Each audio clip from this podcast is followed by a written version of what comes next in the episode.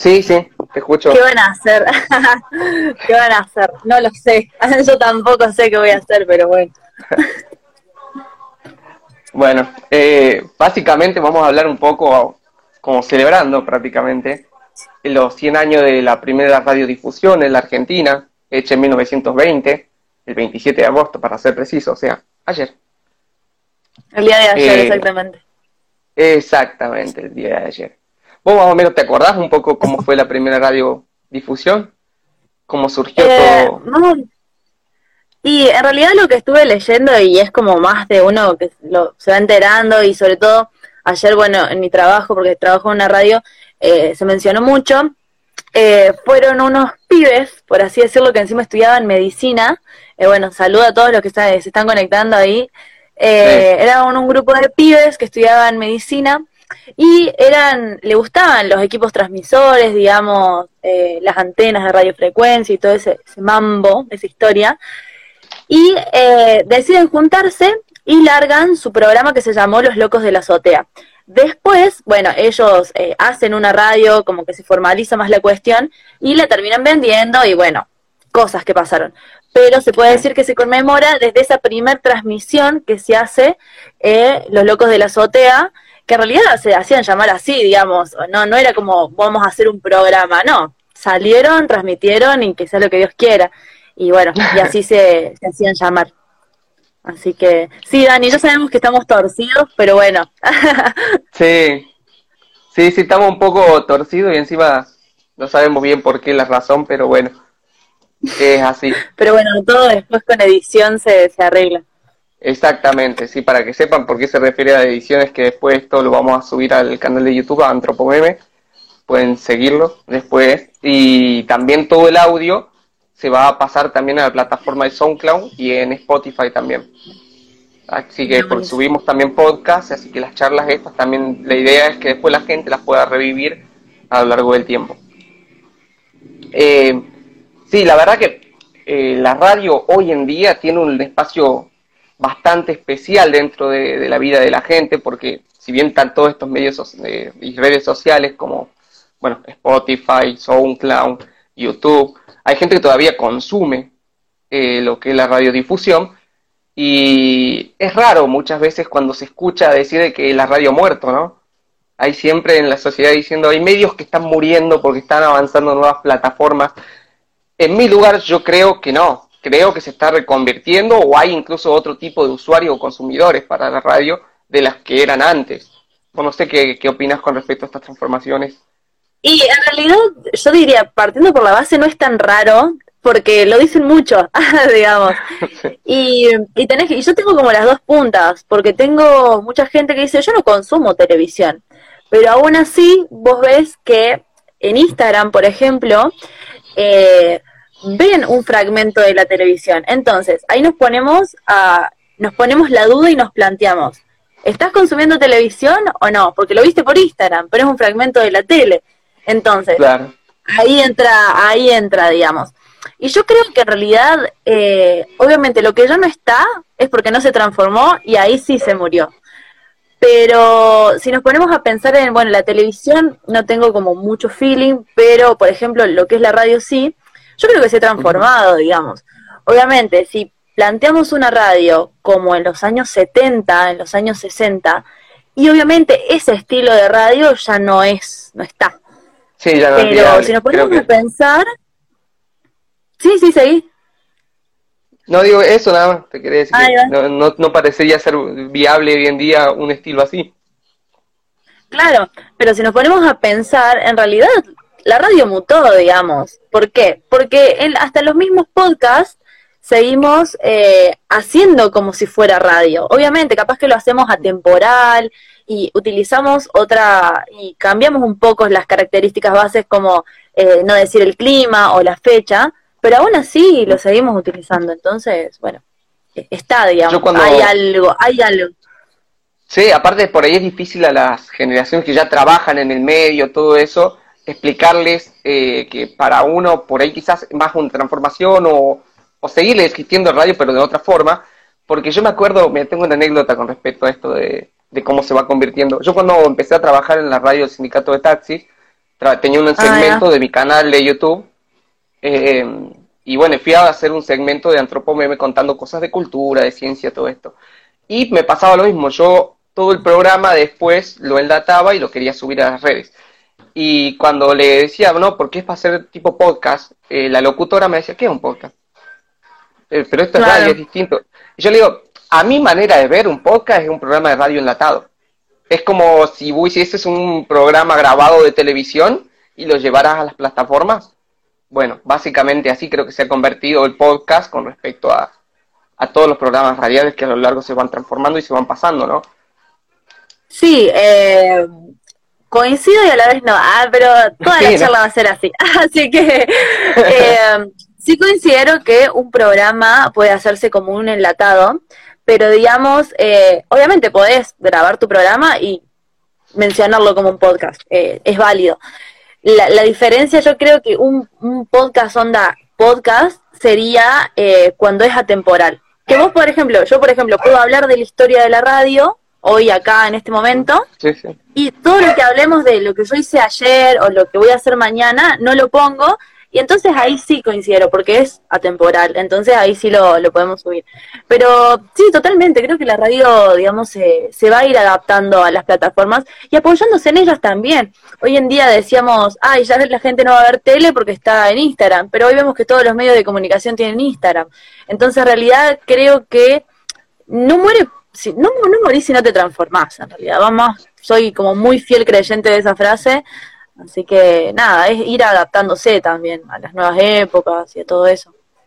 Sí, sí, tal cual, tal cual. Aparte, no hay que creer que muchas veces los profesionales que actúan en un medio no pueden hacerlo en otro, ¿no? Eso también pasa mucho por los celos profesionales, con esto del Instagramer, del youtuber, de toda la gente que aparece y bueno, el que estudió eh, periodismo, quiero decir, yo no estudio periodismo, quiero aclarar eso, pero el que estudia periodismo eh, siempre tiene este recelo de la gente que hace notas, que hace entrevistas o que tiene tipo de, contenido y dice, ¿me quitará trabajo o no? O, cómo hago yo para reconvertirme y adaptarme a ese formato, que no está dentro muchas veces de los estándares normales de la educación formal, del periodismo, de la comunicación quizás.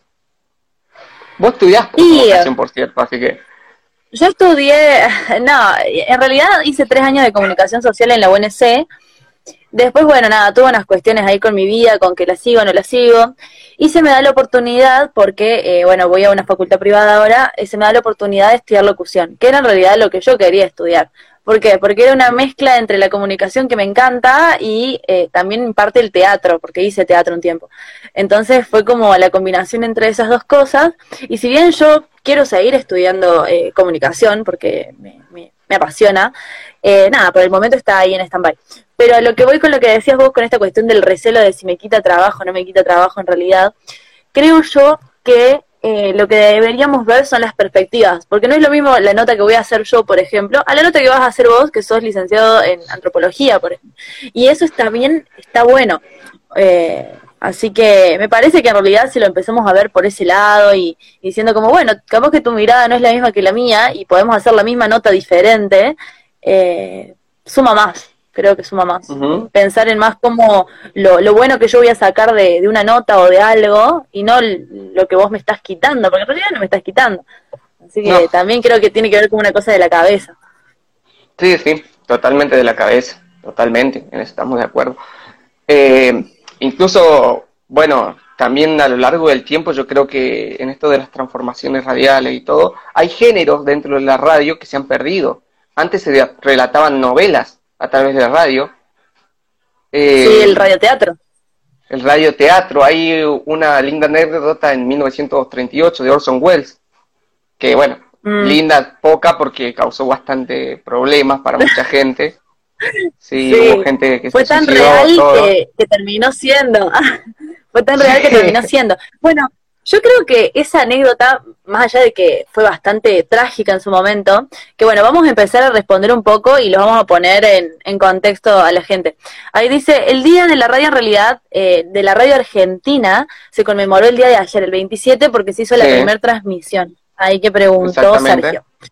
Sergio. Y con respecto a lo que estamos hablando ahora, es de la transmisión que se hizo de la Guerra de los Mundos, que se leyó una novela Y los locutores de ese momento la leyeron tan bien o tan creíble que la gente realmente pensaba, porque bueno, no hay otros medios como hoy que tenemos la tele que podemos corroborar, sino que la, gente se la creyó tanto o fue tan real, eh, tan real con los efectos de sonido que se podía en ese momento y todo eso, que se la terminaron creyendo que había una invasión alienígena y mucha gente inclusive creo que hasta se suicidó, hubo todo como una cuestión ahí bastante heavy.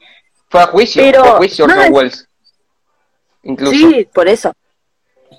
Pero yo creo que más allá de la anécdota sumamente trágica, eh, es como qué loco cómo funcionó en el imaginario de la gente que, se lo creyó, digamos. Y, también tiene que ver un poco con esto, el, radioteatro, el cine o todo lo que tenga que ver con lo artístico, de aceptar las reglas de ese mundo. La gente las aceptó las reglas porque pensaba que era real, pero en realidad si te pones a pensar en lo artístico, cuando vemos una peli, eh, también aceptamos las reglas, solamente que somos conscientes capaz que no es, que no es verdad, pero en realidad aceptamos las reglas. sí, aparte... No, esa, esa anécdota es buenísima.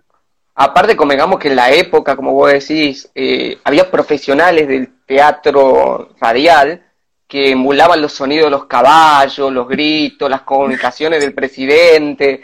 Fue todo un... La verdad que si se pudiese conseguir todo el audio entero de Orson Welles hubiese sido genial, la verdad que se hubiese podido guardar eso para la historia.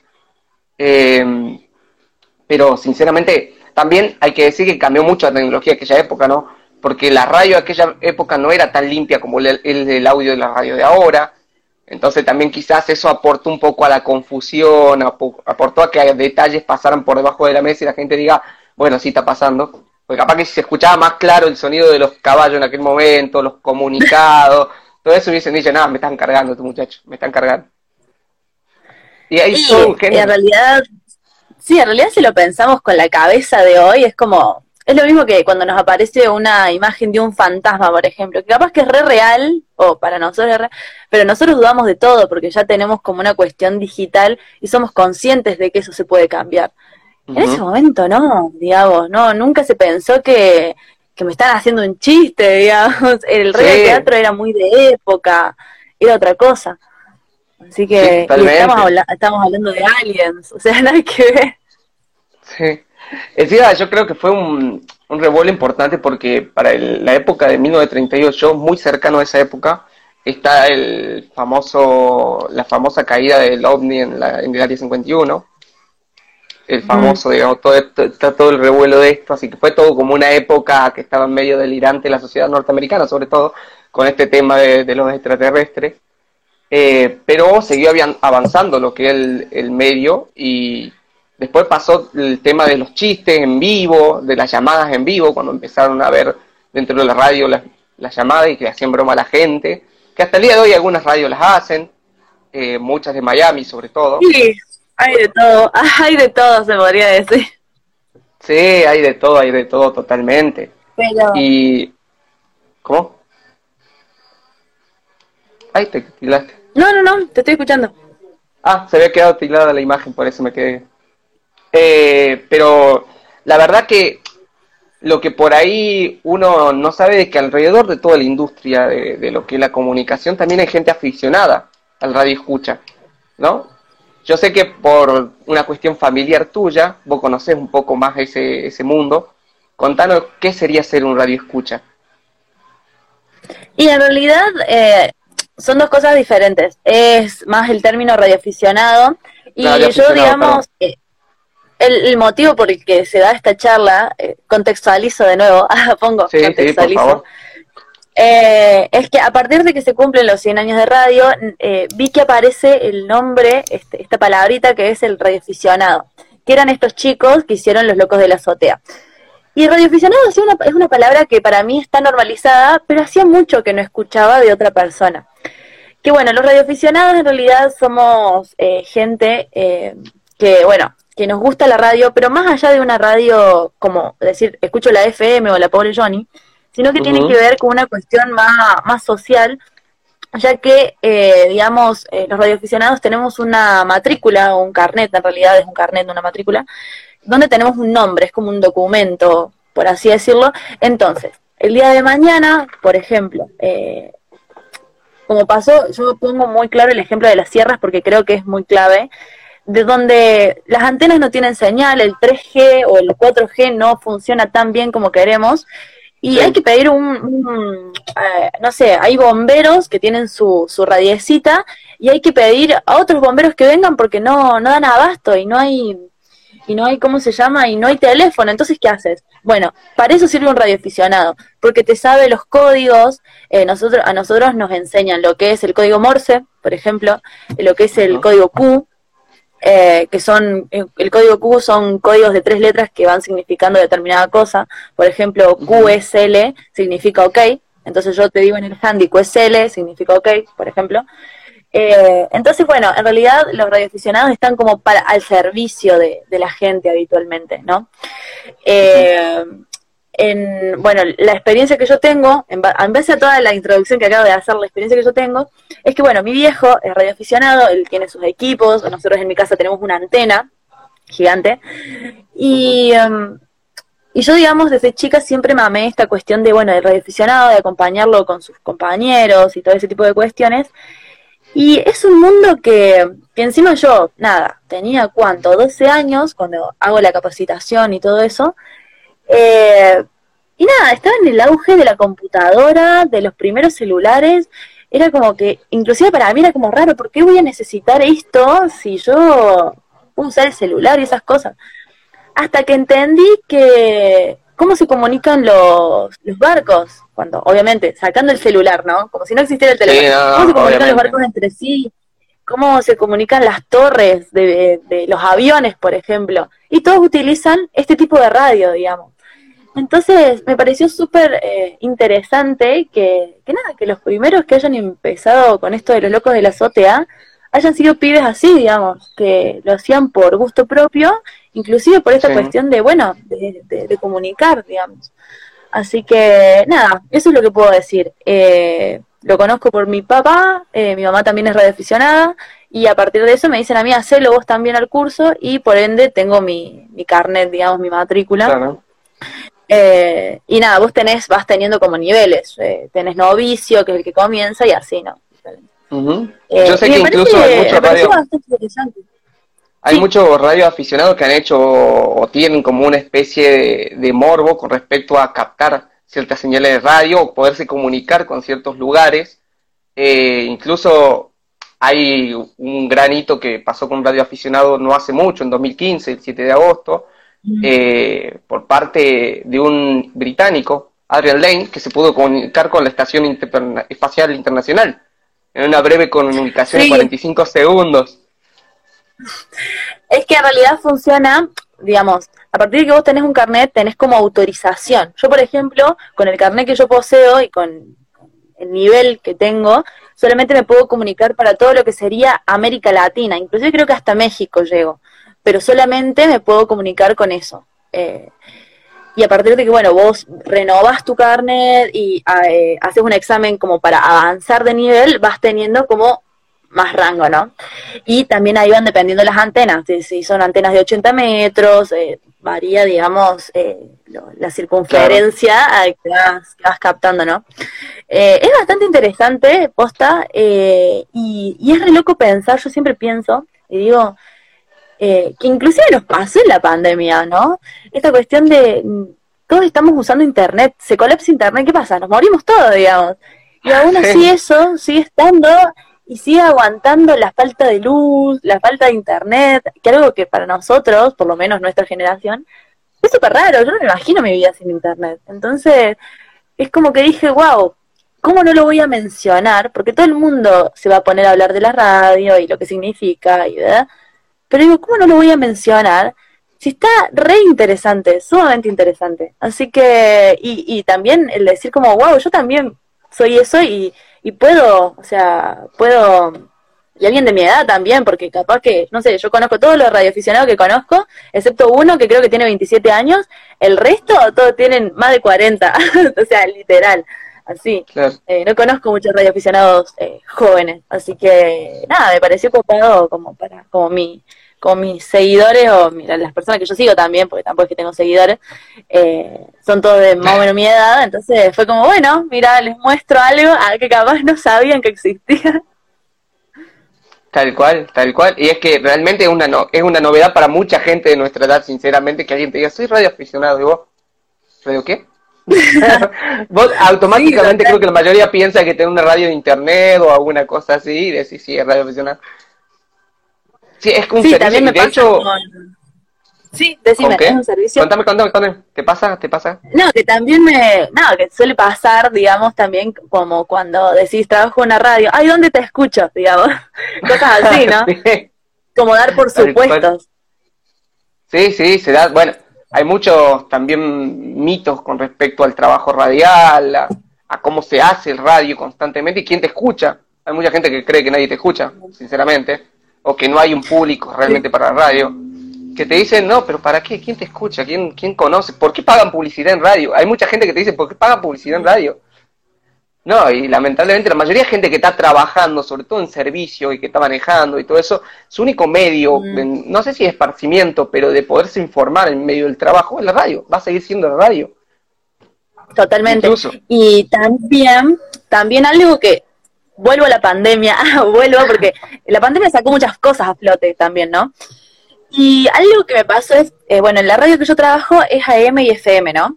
Eh, y eh, como es una radio del Estado, a partir de que no hay clases, deciden largar por AM, por, por la AM, largar las clases, ¿no? Y uno dice como, ¿quién va a tomar clases escuchando radio? Onda, nosotros que tenemos la posibilidad de tener internet, Zoom, Meet, que vamos a un colegio privado, y ese tipo de cuestiones, vos decís, ¿quién va a escuchar el programa que están haciendo? Y, y muchas veces yo hasta, yo misma dije, ¿para qué miércoles lo están pasando? Pero también me di cuenta que la AM, volviendo a lo que es la radio ya onda noticias, que te informe y todo eso, sacando lo que es radioaficionados, eh, llega a, los pueblos, digamos, no llegan las frecuencias FM. Las FM habitualmente suelen estar en las partes de las ciudades, si te pones a pensar, pero la AM llega a, a, los pueblos, digamos, y a las zonas más rurales.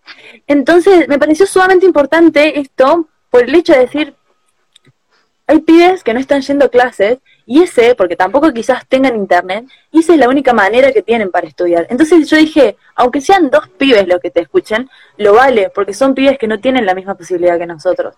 Y ahí también, como decías vos, reivindicar, decir como, no, ahí te das cuenta que la radio no murió nada porque ayuda a esta gente, digamos, como a la gente que nada, que está eh, en un taxi o bueno, o que hace servicio, ese tipo de cosas, ¿no? Sí, aparte como vos decís, eh, el Internet no va a llegar a todas partes de la Argentina siempre, no toda la gente tiene acceso a sus recursos, porque el Internet no es solamente el Internet lo que tienes que tener, tienes que tener una buena computadora, tenés que tener un servicio estable, no se puede tener clases así nomás. Y medianamente la radio ha sido un medio que justamente se ha sustentado porque es mucho más fácil montar toda una red radial de lo que puede llegar a ser una otra red de medio de comunicación. Eh, aparte, como vos misma decías, en casos de emergencia, que muchas veces no funcionan los servicios de comunicaciones, tanto radioaficionados como personas anónimas prestan servicios por medio de, de la radio para poder comunicar entre pueblos diferentes contenidos o diferentes emergencias, ¿no? Encima... Eh, sí. No, no, no, pensaba nomás. no, pensaba nomás que algo que suelen mencionar mucho, ya sea en mi trabajo o inclusive hasta colegas míos, porque bueno, nada, me codeo con gente que estudia lo mismo que yo, locución y comunicación y, toda esa gama, eh, y de hablar de, de como servicio público, digamos, ¿no? Eh, eh, y eso me parece sumamente importante. Por lo que te decía antes, eh, no solamente de acompañar a la gente que hace servicio y ese tipo de cuestiones, sino llegar a los lugares más inhóspitos, quizás del país o, de la provincia inclusive, y, y, se ha, creo que se ha notado más en esta, en esta situación tan extrema que nos ha tocado y que ha sacado a reflote muchas desigualdades, porque quizás esas desigualdades estaban en una vida normal, ¿no? Eh, pero creo que, que, en esta situación que fue como más extrema, nada, lo sacó a reflote y se nota más. Sí, y aparte, yo te quería consultar, ¿cómo es el contenido este que están brindando por medio de la radio?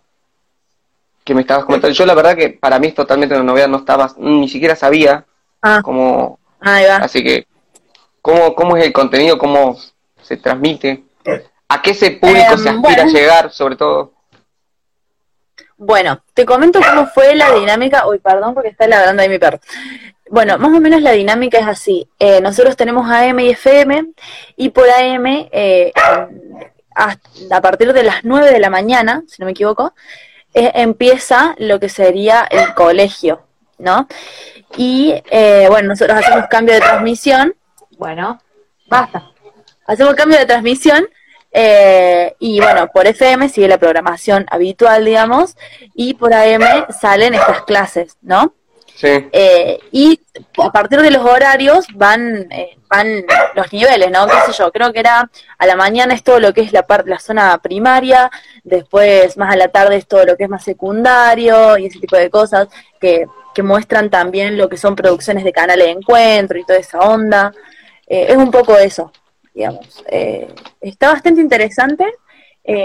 Obviamente yo también me he replanteado esta cuestión de que nada, que escuchar tan temprano algo como para primero o segundo grado es como medio raro, pero es eh, nada, es como te decía antes, es para, es para llegar a, a gente que no, que con esta situación aparte de es poder- importante que haya una iniciativa justamente, porque es peor no Sobre hacer nada Estado, que ¿no? intentarlo. Sí, sí, sí, pero es que en realidad eh, en, en eso, que es una del Estado.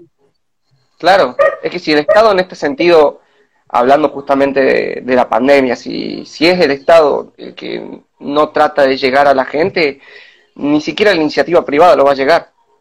Porque seamos sinceros, en el país en el que vivimos todavía dependemos mucho de los servicios del Estado y no tenemos una industria privada de ningún tipo, sobre todo en la, en la educativa, que tenga tal magnitud de, de llegada como para poder llegar a ciertos sectores sociales.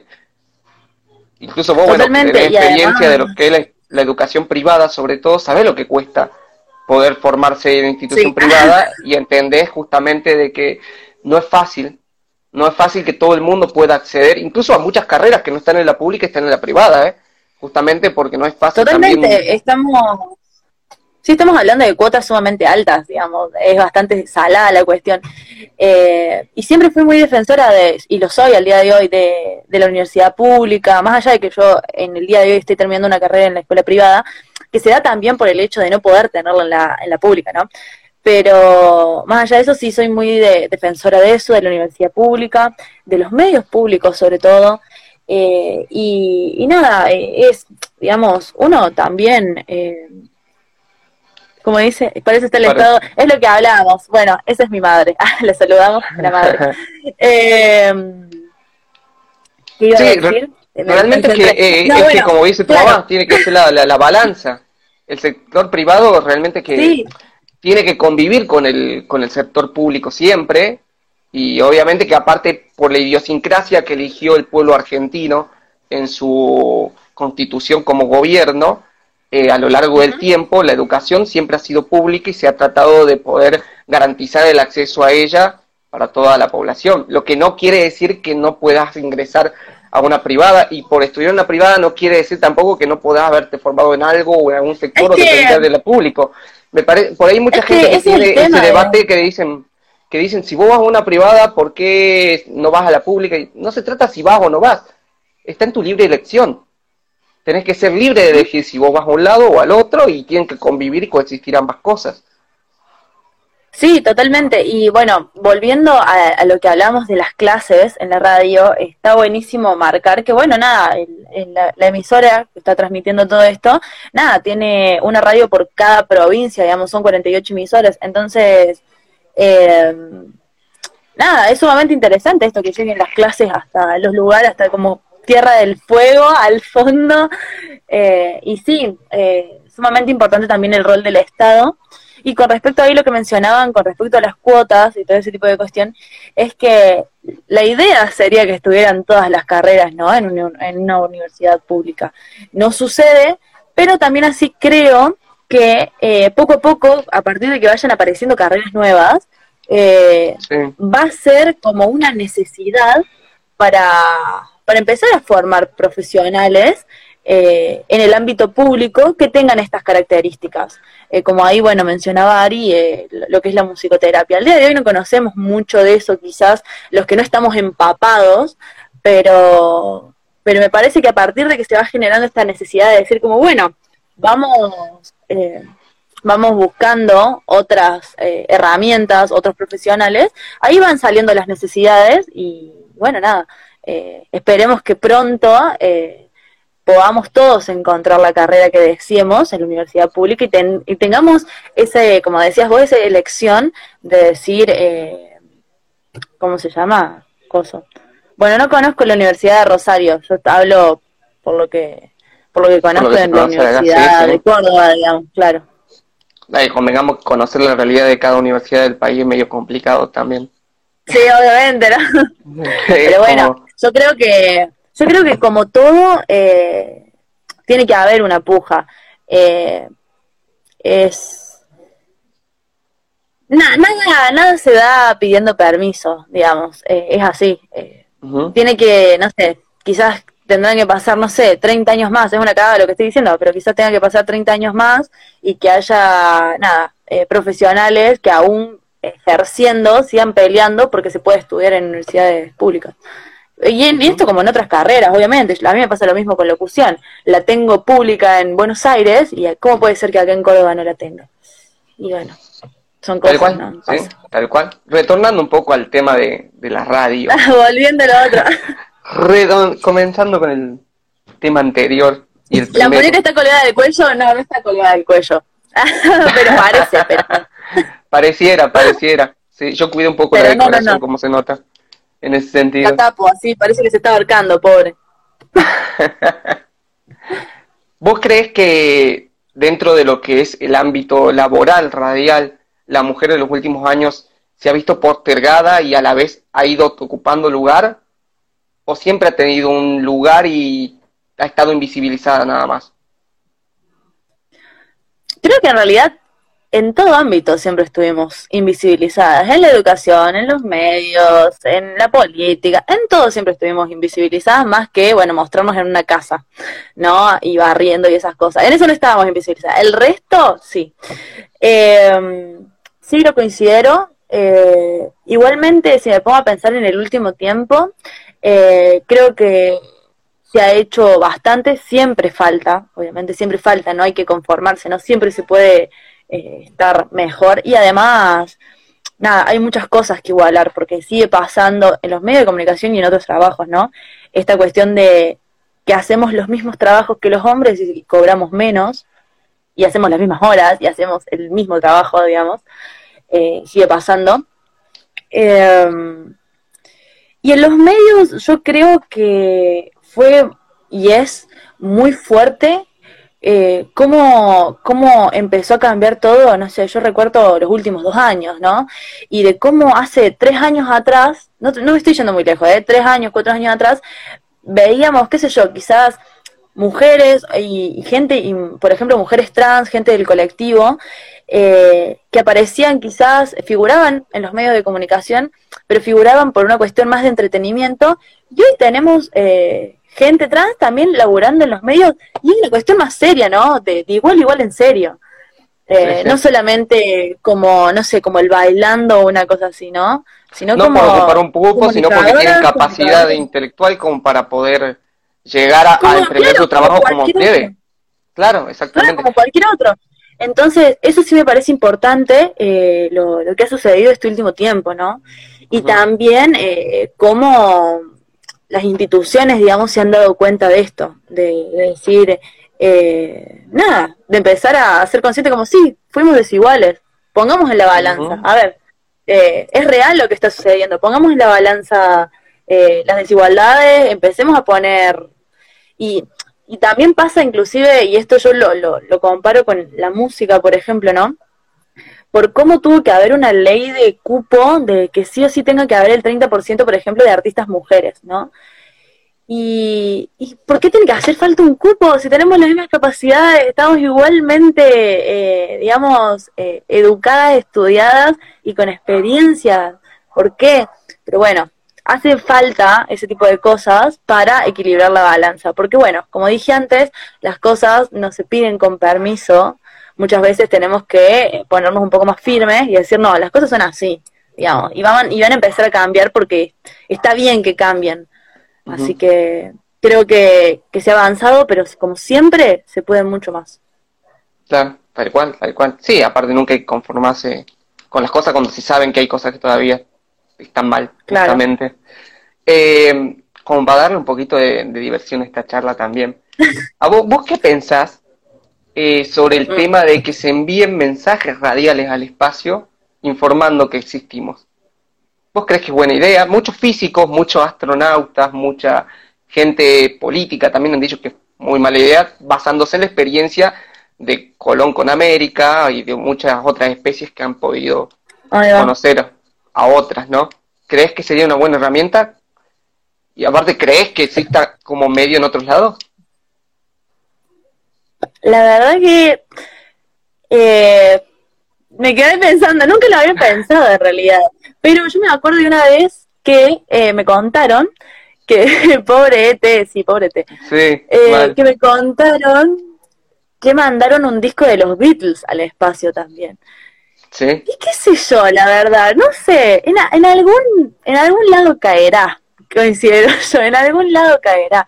Eh, el hecho de pensar que, que somos los únicos eh, me da como súper, no sé, pupo del mundo. Y evidentemente no lo somos. Eh, lo, lo demuestra el, la biología de la Tierra, nada más.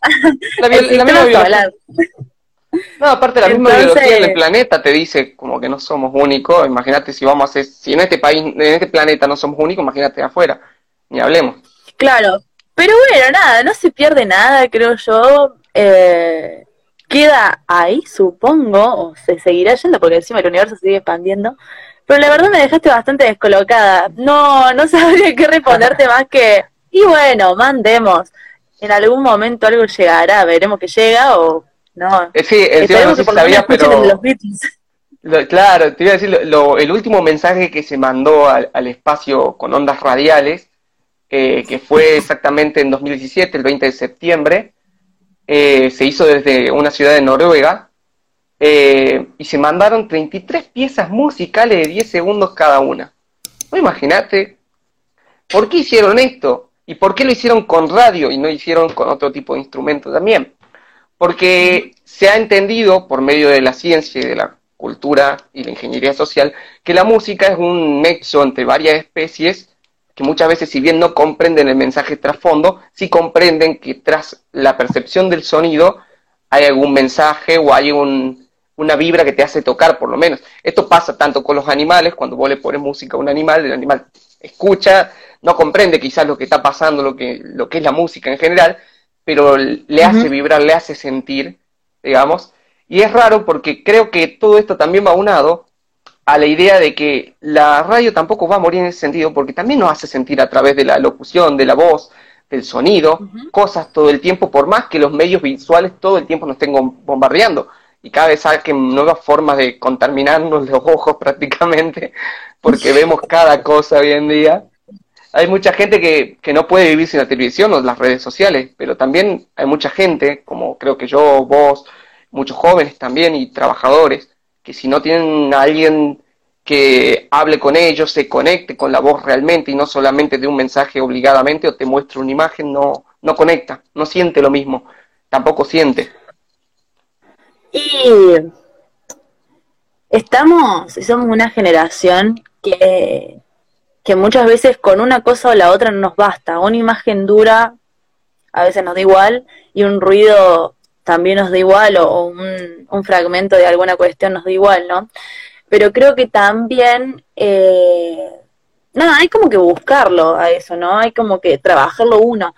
Y lo que decías vos de, de la compañía y esas cosas, yo creo que eh, los medios son bastante generacionales. Yo veo como a la gente grande le hace compañía a la radio, ¿no? Eh, volviendo a este medio.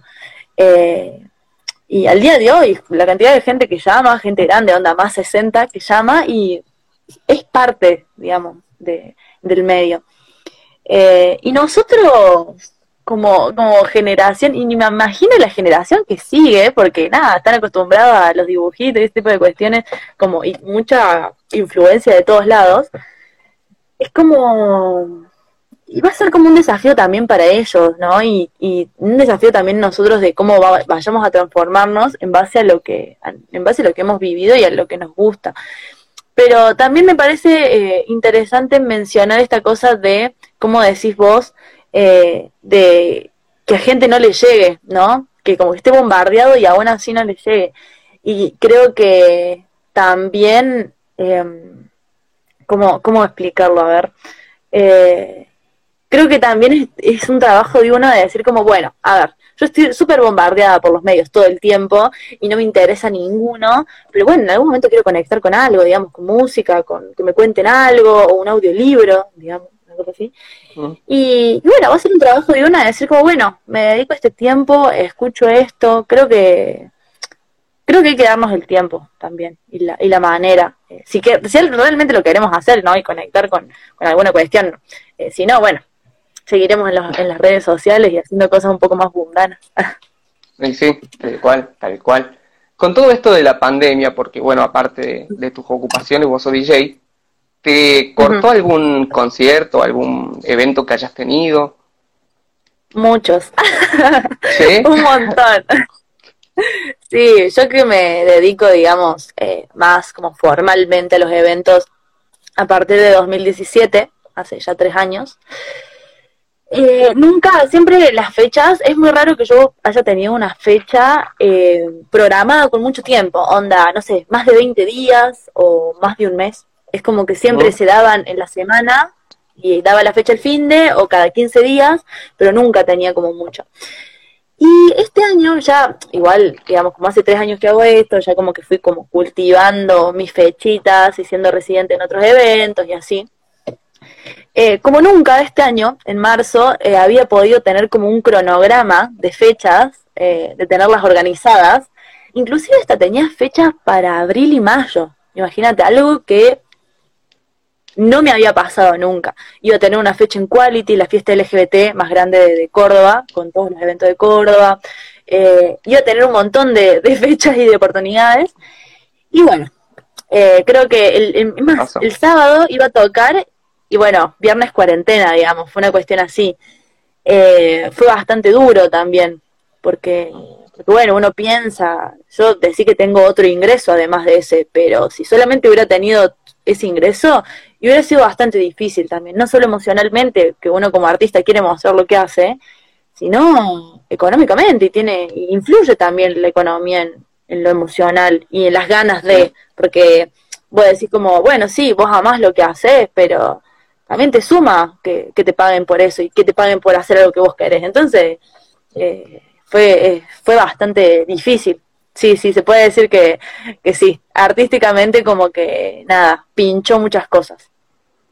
Aparte de la construcción propia de tu carrera, que encima, cuando yo creo que en lo personal debe haber sentido que haber podido organizar tu cronograma de eventos y todo, de vos misma debe haber percibido de decir, ah, para, estoy un paso un poco más adelante. Esto ya me está pasando en serio, ya, ya estoy sí. teniendo otro medio de vida y te está pasando esto de, de la pandemia en sí y vos dijiste, no, para, ¿por qué ahora? ¿Por qué ahora justamente? Y eh, en muchas cosas, en muchas cosas en mi vida, digamos, ¿no? Eh, bueno, cuestiones emocionales también, eh, cambió un montón. Y, y sí, porque encima una, qué sé yo, eh, yo siempre fui muy eh, militante de esta cuestión de, de decir como, bueno, uno, y sobre todo cuando es bastante autogestivo, ¿no? eh, la tenés que remar muchas veces y tocas gratis muchas veces y te pagan dos pesos muchas veces hasta que te vas haciendo tu nombre. Y creo que, bueno, el año pasado fue un muy buen año a nivel eventos, eh, a nivel de muchas cosas fue un muy buen año, pero a nivel eventos fue un muy buen año. Y, y bueno, con esto pinchó muchas cosas, pero también creo que está bueno ver, eh, nada, no solamente lo que no fue, sino también lo que fue. Y creo que se abrieron un montón de puertas. Claro, ahí dice, te sirvió para reinventarse y te, se, se te ve súper bien. Bueno, gracias, Tati.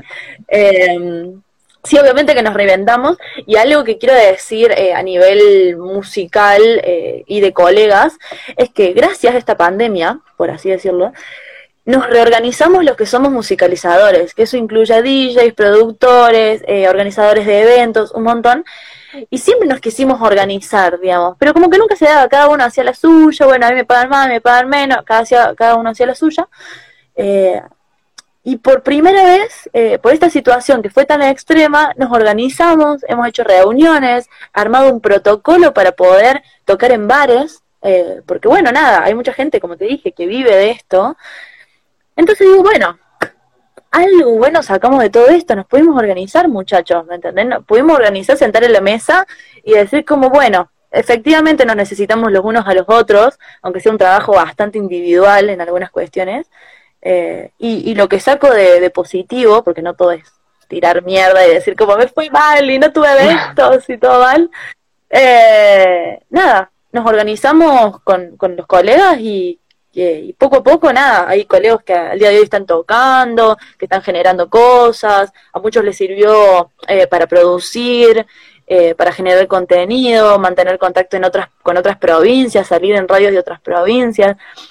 Eh, no es lo mismo, porque no es lo mismo que, que el público, no te voy a mentir, pero bueno, creo que, que algo algo podemos sacar de todo esto y pensar en eso, decir como, bueno, nos reinventemos, nos organicemos, eh, empecemos a plantar para dentro de, no sé, unos meses o el año que viene, cultivar eso.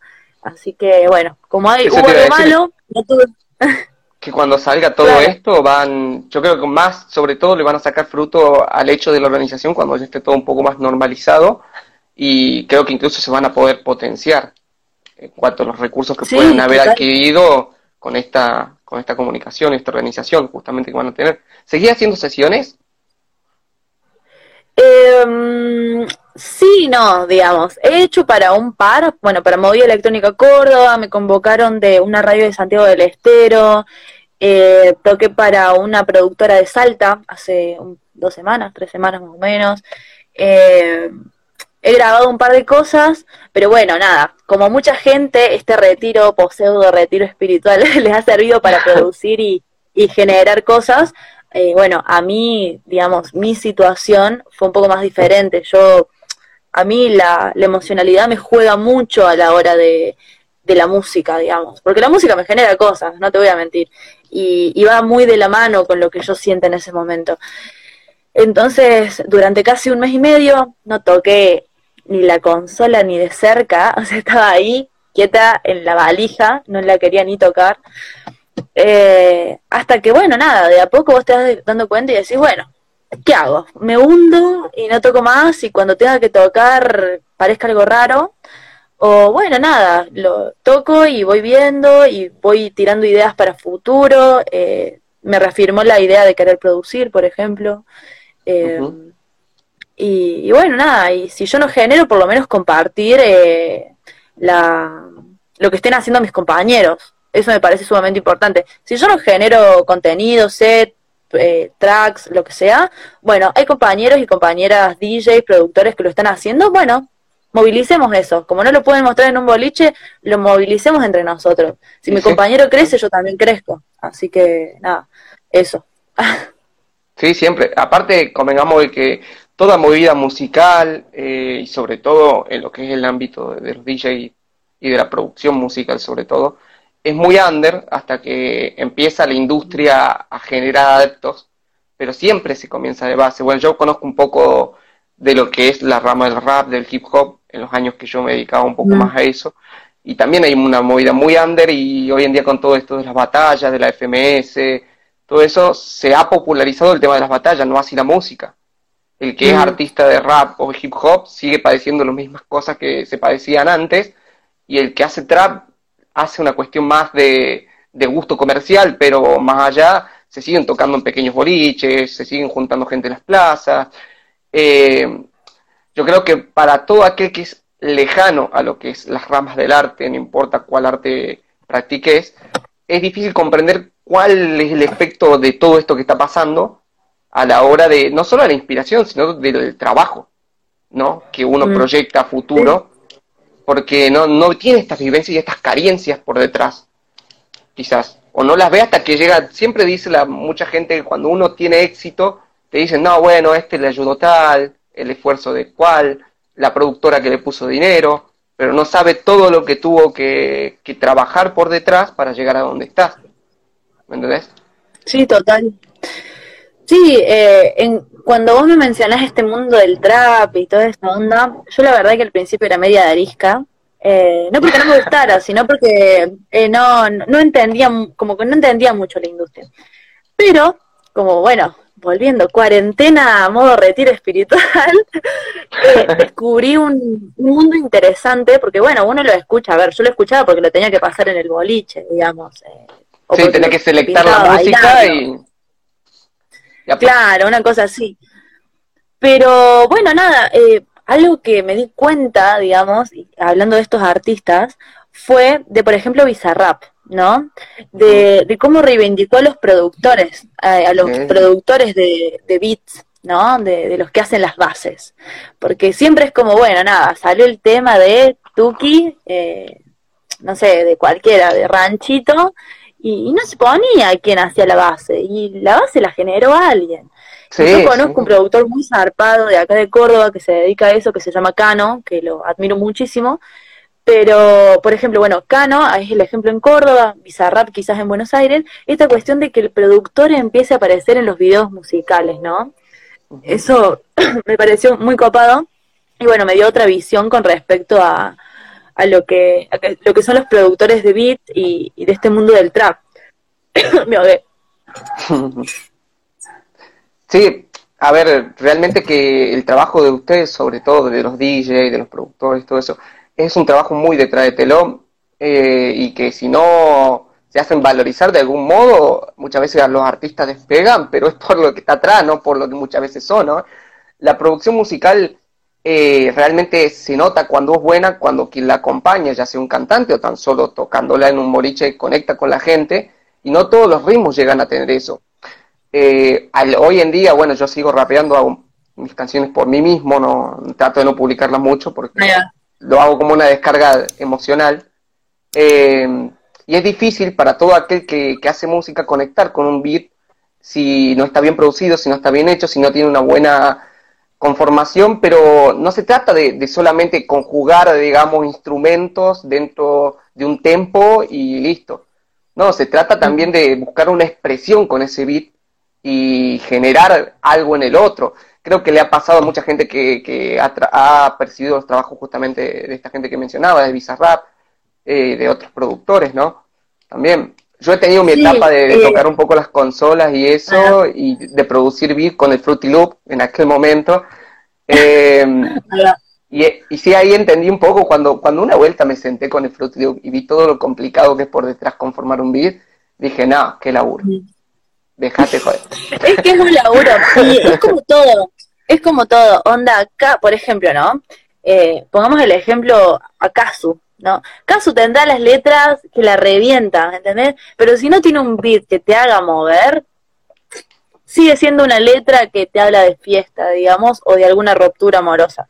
Sí, es lo mismo, no hay, y también si un buen beat, pero tampoco la letra acompaña, es un 50 y 50, y eso es, lo que a mí me gustó y es lo que a mí me gustó de Bizarrap, eh, zarpado. Y digo, lo menciono porque es como quizás el que más se mostró este último tiempo. Yo conozco un montón de productores, no solo de electrónica, sino bueno, como el que les mencionaba acá, ¿no?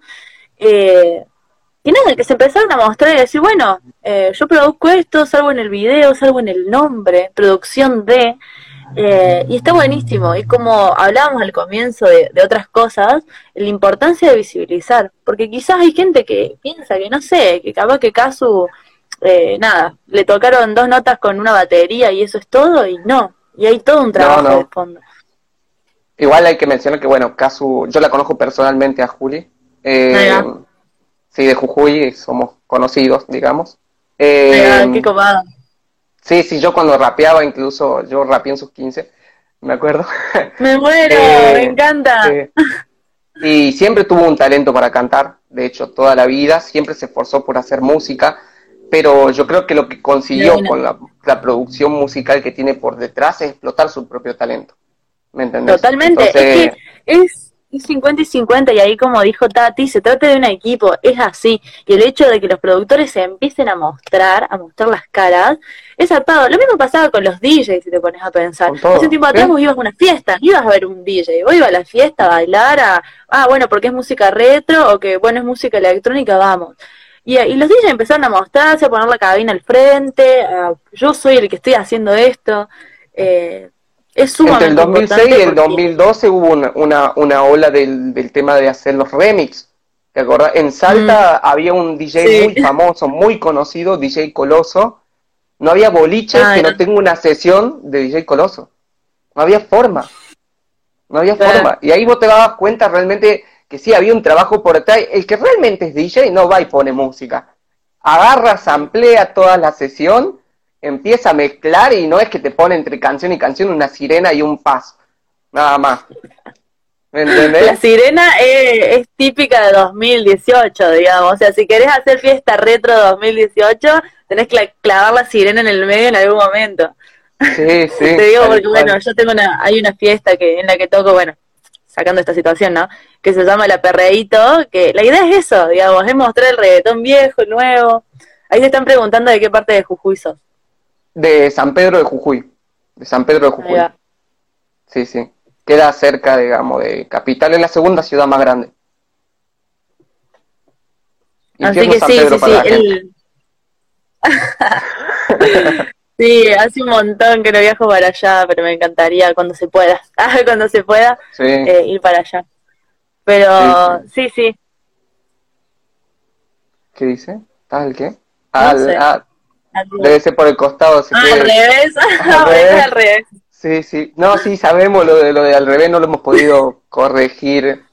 Aquí no sabemos qué le pasa a Instagram. Conspira contra mí. Igual que hace rato me veía rosado. Y la luz que yo tengo acá, que ah, la sí, sí, que anda como, como quiere, parece. Se pone rosada sola. O sea, yo estoy tranquilo así, se pone blanca, rosada. Blanca, rosada. Ahí va. bueno, yo por lo menos se cayeron los perros. Sí, sí, sí, tal cual. Bueno, ¿algo que quisieras promocionar para más adelante? ¿Algún trabajo que tengas aquí proyectado, algún proyecto que estés armando? Eh, me da mucha gracia que estás riendo.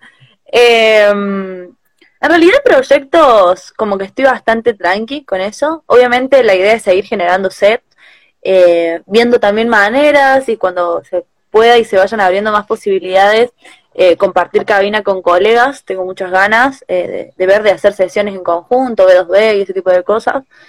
Eh, más que nada eso. como mensaje, tratar de decir como, bueno, estemos tranqui, que ya siempre queda menos. O sea, ya, ya creo que lo peor ya pasó.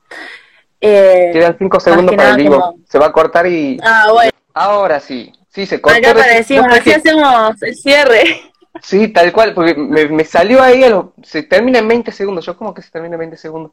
Tan rápido me va diciendo te quería interrumpir, así que. No, me he dado cuenta que pasó una hora.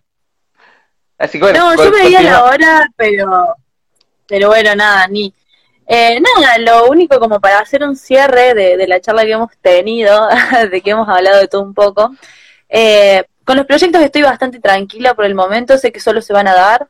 Eh, la idea siempre es tratar de, si yo no estoy generando algo, tratar de compartir a, mis colegas, me parece sumamente importante, eh, colaborarles por ese lado, porque una compartida no me cuesta nada de plata y a ellos quizás les cuesta una reproducción o dos, así que nada, me parece que lo justifica totalmente. Y, y, bueno, más que nada eso, eh, tratemos de, bueno, con respecto a los medios de comunicación en este momento estamos como muy atorados, pero aún así, eh, nada, tratar de tomarlos como es lo que son, digamos, medios informativos, no nos comamos la cabeza, seamos conscientes, eh, pero no nos comamos la cabeza, digamos, por lo que nos digan los medios, simplemente nada, es información de última. la filtrar y ver la fuente. Claro, tratar de, de verlo como eso, como información, que no que no, que no nos mate, que no sea como una cuestión que nos atore, eh, porque bueno, las realidades de cada uno van variando, digamos, no todo es tan catastrófico, ni todo es tan, sí, no sale para catastrófico o todo tan tranqui, me, me da igual. Eh, así que bueno, y agradecerte también esta posibilidad porque siempre, habitualmente las entrevistas suelen ser bastante por algún eh, hecho puntual o por alguna tocada puntual o eso, y está bueno también tener la posibilidad de contar un poco más de una, de lo que hace, eh, de lo que piensa también, porque creo que eh, la artista también es la persona, así que bueno, me, me copa la idea de que me conozcan como pienso. Y, y bueno, nada, que, que se sigan dando estos encuentros así para, para nada, para hablar, ya sea eh, entre nosotros, vos con otra gente, con otros artistas, con, otro, con otros colegas, musicalizadores, etc, etc. Y bueno, eso, más que nada agradecerte también. No, no hay por qué. Muchísimas gracias a vos, Flor. Nos estaremos viendo y esperemos que podamos tocar otros temas más adelante también. Y cuando se normalice sobre todo, se te pueda ir a ver por lo menos. Que yo te debo hace rato el, irte a ver, que te dije una vuelta incluso, sí, voy a ir, no, nunca fui. porque no, me gusta el amontonamiento de gente. Yo tengo una cosa con el amontonamiento de gente que es increíble. Yo prefiero, así como vos ves en este cuarto los fines de semana, reflexiono si ir a un bolicho o un bar porque hay gente, nada más. Así que y, cuesta, cuesta. A mí a veces me da como una cosa de, de salir y todas esas cosas, pero, pero bueno, se van a dar. Yo a los amigos que me dicen lo mismo, que me dicen como, ya te voy a ir a ver, te lo prometo, te juro, te juro. Se va a dar. En alguna fecha voy a tocar que vas a poder ir, se va a dar. Eh, después de todo esto, creo que, nada, vamos a ver qué sale, porque hay mucha gente que está craneando muchos eventos muy interesantes y muchos proyectos muy interesantes. Así que creo que sí, quiero que todo esto se termine en partes para ver eh, todo lo que va a salir, ¿no? Todo lo, lo nuevo que va a salir. Eh, porque a mucha gente le, ha servido mucho para, para pensar en sus cosas, así que celebro eso. Y bueno, te mando un beso, un abrazo a la distancia y bueno, esperemos vernos pronto. Nos vemos, cuídate, muchas gracias. Mm.